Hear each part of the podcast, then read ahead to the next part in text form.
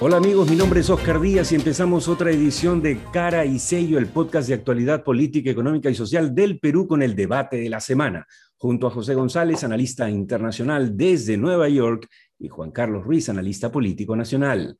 Hoy abordamos tres temas y nos vamos con el primero. Amigos, Keiko sube, o por lo menos es lo que parece indicar la última encuesta publicada por Ipsos ayer domingo, pero que también eh, corrobora, digamos, coincide con eh, la tendencia que marca también el IEP, o el datum, perdón, en la encuesta eh, de dos días anteriores. Estamos hablando, por lo tanto, de un incremento lento, ¿no? Pero que podría marcar alguna tendencia, aunque faltan aún, por supuesto, seis, cinco semanas para eh, las elecciones del 6 de abril. Estamos hablando de que, eh, para quienes no han visto, um, digamos, este, o lo publicado lo de Ipsos, que el 43% votaría, si mañana, mañana fuesen las elecciones, por eh, el señor Pedro Castillo y 34 por Fujimori, lo cual querría decir respecto a la anterior encuesta de hace dos semanas que el, el señor Castillo incrementa un punto Em, versus la señora Fujimori que incrementa tres aproximadamente. Pero ¿quién mejor para comentarlo que nuestro colega y amigo Juan Carlos Ruiz? Juan Carlos, ¿Keiko sube en realidad? ¿Sube o es un error estadístico? No, Keiko sube, Keiko sube y lo que está logrando es dos cosas, disminuir su antivoto y al mismo tiempo convencer indecisos. Eso es algo que, que está en su, en, su, en su estrategia, creo, de esta segunda vuelta. La primera parte de la estrategia fue consolidar el voto que tenía con este refuerzo, digamos, de, del voto de derecha, digamos, que, la que había obtenido. Esta segunda parte va dirigido ya a bolsones antivoto, anti, antifujimorista y, y, literalmente a este grupo de indecisos para que empiecen a tomar decisión. Sí, sí, José. Te puedo interrumpir, Juan Carlos. ¿Es una estrategia o le está sucediendo?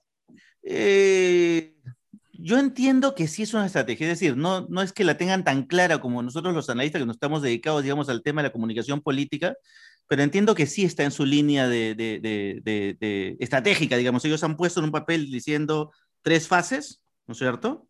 Mm. Eh, y, y, entiendo que están en la segunda, claro, no son pues tan finos, ¿no? Parece que son lentos, tienen dificultades, modificar el discurso no les, no se les hace tan fácil. Y además, este, ojo, Castillo no está cayendo. Castillo sigue subiendo. Lo que está subiendo es su antivoto. Eso sí es cierto. Hay un poquito de subida en el antivoto de Castillo, porque claro, el discurso de comunista y el discurso de, eh, del tema Venezuela, del tema Cuba, del tema Bolivia, cala, ¿no? En, este, la encuesta, en, perdón, en la encuesta de Ipsos, perdón, Oscar, el antivoto de Keiko va de 70 a 55 a 50 y en, y en, el caso de Castillo va de 33 a 36 y se queda en 36. Así es, está subiendo. Entonces, lo, lo, cierto es que tenemos pues a, a, a, dos candidatos cuya distancia se acorta y claro, los analistas o la gran pregunta de fondo es, ¿le alcanzará el tiempo Fujimori a esta velocidad para lograr revertir, no solamente alcanzar, digamos, o nivelar y lograr el empate técnico, sino que logrado un empate técnico, si es que logra convencer a más indecisos, lo que viene es quitarle votos a Castillo. Yo te pregunto una cosa. Apuntar al, centro de su base social, que es la misma que ella comparte, dicho sea de paso. José. Yo te pregunto una cosa, Oscar, tú que has manejado campañas, has visto campañas internacionales. ¿Keiko, con este ritmo, puede hacer la de Lazo en Ecuador? Yo creo que sí. Bueno, eh, el podcast es testigo, algunas otras entrevistas, ahora publiqué una del 24 de abril, la Ánfora 21.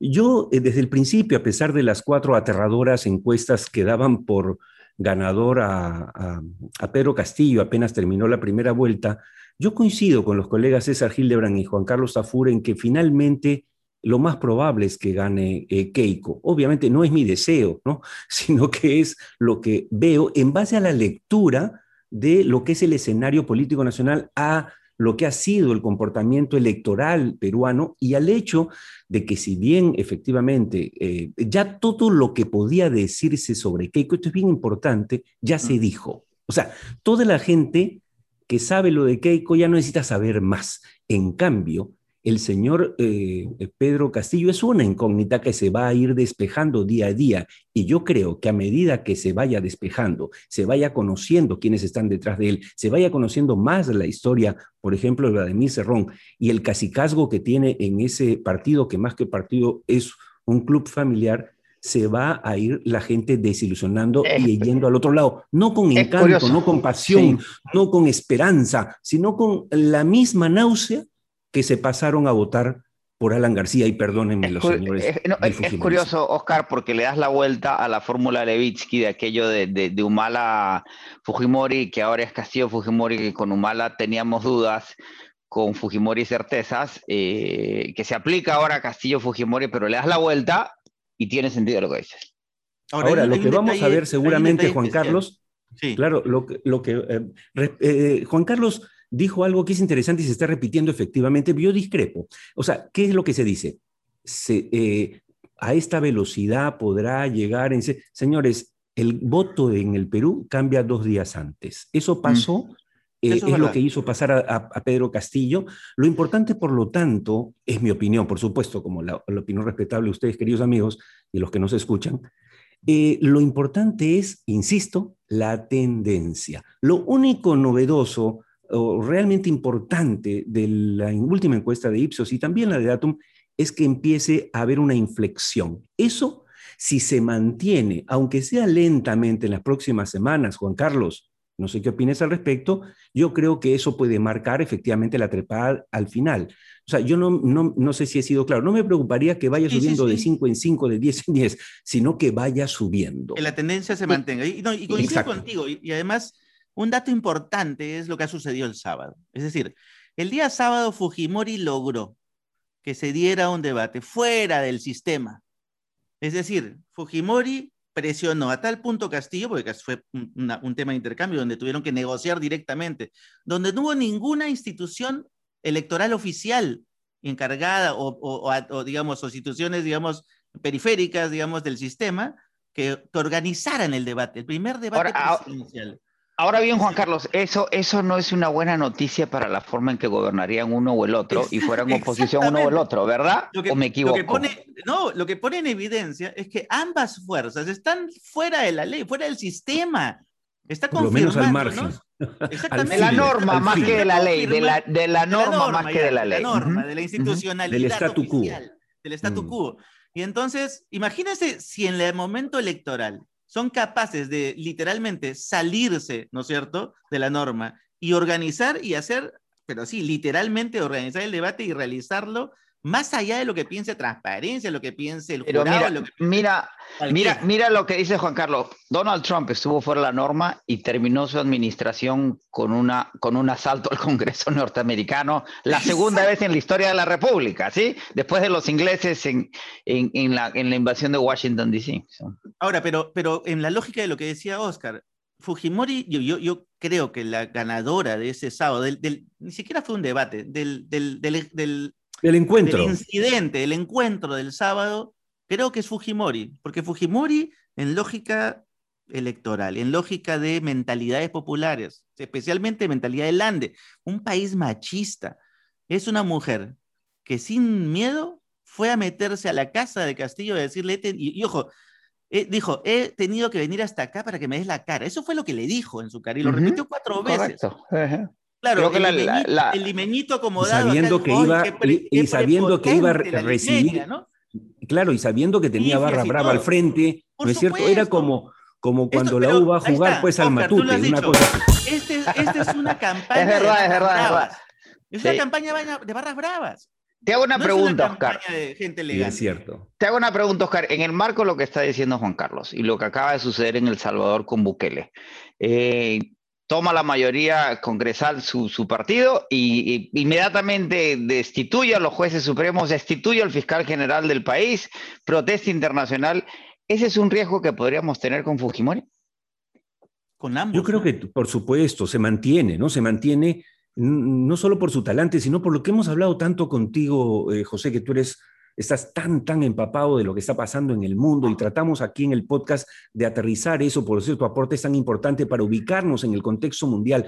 Señores, el mundo está con el Brexit, el mundo eligió a Trump, el mundo religió, eh, eligió a, ¿cómo se llama?, al, al heredero de Evo Morales después que lo sacaron, etcétera. O sea, lo que la, reforma, la reforma legislativa se acaba de caer en Colombia y, hay un vacío inmenso y, no, Colombia pierde su grado de inversión para cualquier efecto práctico, es casi inevitable.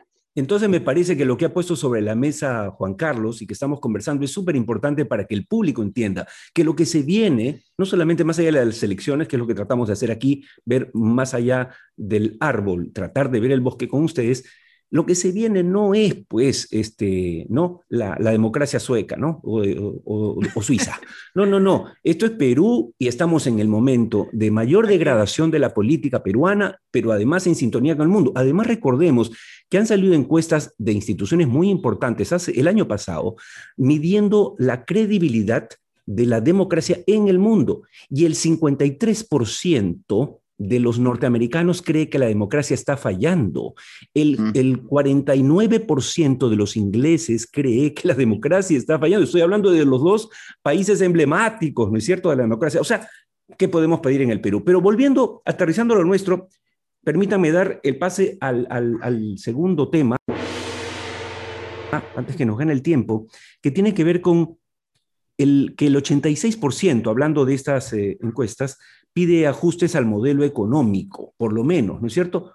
O, que se anule o que se ajuste en su mayoría. Opiniones de Juan Carlos Ruiz y José González.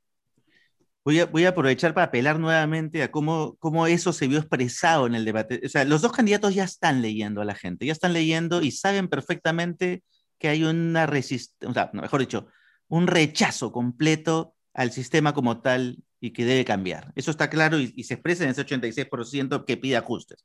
La, gran pregunta de fondo es, ¿cuán, ¿cuán fuerte es el ajuste o cuán medio fuerte es el ajuste? Pero que tiene que haber ajuste, tiene que haber. Y en esa medida, eh, Castillo, el sábado además apeló, y la gente estaba esperando que los dos le hablen a la opinión pública, porque nosotros escuchamos a los medios de comunicación. ninguno de los dos candidatos le estaba hablando a los medios de comunicación, ninguno de los dos candidatos le estaba hablando a la opinión pública ni a los líderes de opinión. Eso no les interesa. Los dos candidatos le estaban hablando sus bolsones de votación concretos y directos. El señor Castillo le estaba hablando a esa base periférica que está compuesta por justamente redes sociales periféricas del SUTE, los sindicatos, asociaciones comunales, vecinos, que es la base que no está pues en el medio de comunicación, que no está en el discurso oficial y que es la que le ha permitido armar y llegar al lugar en el que está en este momento. y Fujimori está apelando especialmente y está apelando a ese segmento popular que tiene que quitarle al señor Castillo, porque sabe que tiene que quitarle votos, y al mismo tiempo a esa gente que tiene el antivoto. Por eso el discurso Fujimori fue mucho más populista del, oficial, del normal de la primera vuelta. Esta, esta, este pedido de duplicar el tema de pensión 65, esto de destinar el 40% del canon directamente a la gente. Es decir, ese tipo de propuestas eh, ponen en evidencia que Fujimori está cambiando de discurso y está empezando a radicalizarse mm. rápidamente a nivel discursivo para tratar de acoger a un público en el cual el subsidio directo, la relación directa eh, del Estado-pueblo empiece a tener cierto resultado. No sé cómo le irá. Y, está abandona, la abandona la ortodoxia económica que defiende el modelo. Y como conversa, y como y eso eh, abre una cantidad de incógnitas en una, en una líder que puede ser, puede pecar, puede coger de cierto autoritarismo. Y como conversábamos con Oscar en 2x2, eh, la subsidiariedad del Estado a la economía insostenible, por lo que estamos por el nuevo progresismo norteamericano, lo que vimos en Colombia, lo que viene en Chile con la elección para la Asamblea Constituyente. El Estado no puede ser subsidiario a la economía, sino que tiene que ser solidario con la nación. ¿Cómo sucede en el Perú eso y en qué condiciones en este escenario político? Es una pregunta que, cuya respuesta es difícil. Y antes que nos gane el tiempo, yo les quiero preguntar a ustedes dos una cosa. 15 partidos no pasan la valla.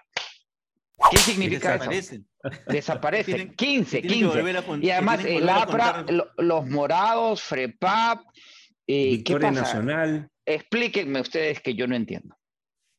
Bueno, eh, eh, rapidísimo. E, era una nota que, que, yo quería tocar, pero nos ganaba el tiempo, pero ya que lo has puesto aquí, encantado. El, es una buena noticia, ¿no es cierto?, para la democracia, porque hay que quitar a tanto candidato improvisado y partido recién armado cual carpa, ¿no es cierto?, de, 28 de julio, que, obviamente limpia un poco la cancha y creo que hablamos de eso en este podcast justamente. Yo creo que una de las buenas noticias, antes lo hablamos antes de las elecciones, es que van a terminar saliendo y bueno, eh, esperamos que los que se queden pues sean mejores. Ojo, pero es una, una observación el que hayan eh, perdido su inscripción no significa que no puedan recuperarla. Van a tener que hacer su chamba, seguramente la van a hacer, pero en todo caso, supongo que no todos volverán, sino los que realmente tengan algo que decir. Juan Carlos. Es correcto, coincido contigo, Oscar. Eh, es una limpieza de vientres de alquiler, ¿no? Mm. Es decir, en este país, como en muchos otros, las elecciones son un negocio, no nos olvidemos de eso. Es un negocio para recaudar fondos, es un negocio para invertir solo el 20% de lo que recaudas y el 80% se va no sabes dónde. Eh, y eso es una práctica que ha venido de décadas y décadas, ¿no es cierto? Y casi los 200 años de, de, República Independiente. Entonces, es una buena noticia, como dice Oscar, porque empiezas a limpiar vientres de Cler y hay que empezar a controlar y a supervisar menos eh, cajas y menos estructuras, lo cual hace que obliga a que se modernice la institucionalidad política la modernización de los partidos y realmente apuntemos a eso, a profesionalizar políticos que nos hacen falta a gritos. Amigos, el, tiempo nos ha ganado, pero no quiero dejar de mencionar el hecho de que en la conversación que, que tuvimos con José González y que ha vuelto a poner aquí sobre la mesa, el tema de la subsidiariedad del Estado o la flexibilidad del mismo, yo creo que va a ser parte de lo que va a venir en el discurso de Keiko Fujimori a medida que se acerca el 6 de junio, y esperamos que así sea, porque el clamor del 86% de la población del Perú pidiendo un ajuste o un cambio en el modelo no puede ser desoído. Gracias a José González y Juan Carlos Ruiz y sus opiniones siempre bien informadas. Esto fue todo por hoy en Cara y Sello, el podcast de actualidad política, económica y social del Perú. Recuerden que nos encontramos en cualquier momento en Spotify o iTunes, salvo mejor opinión.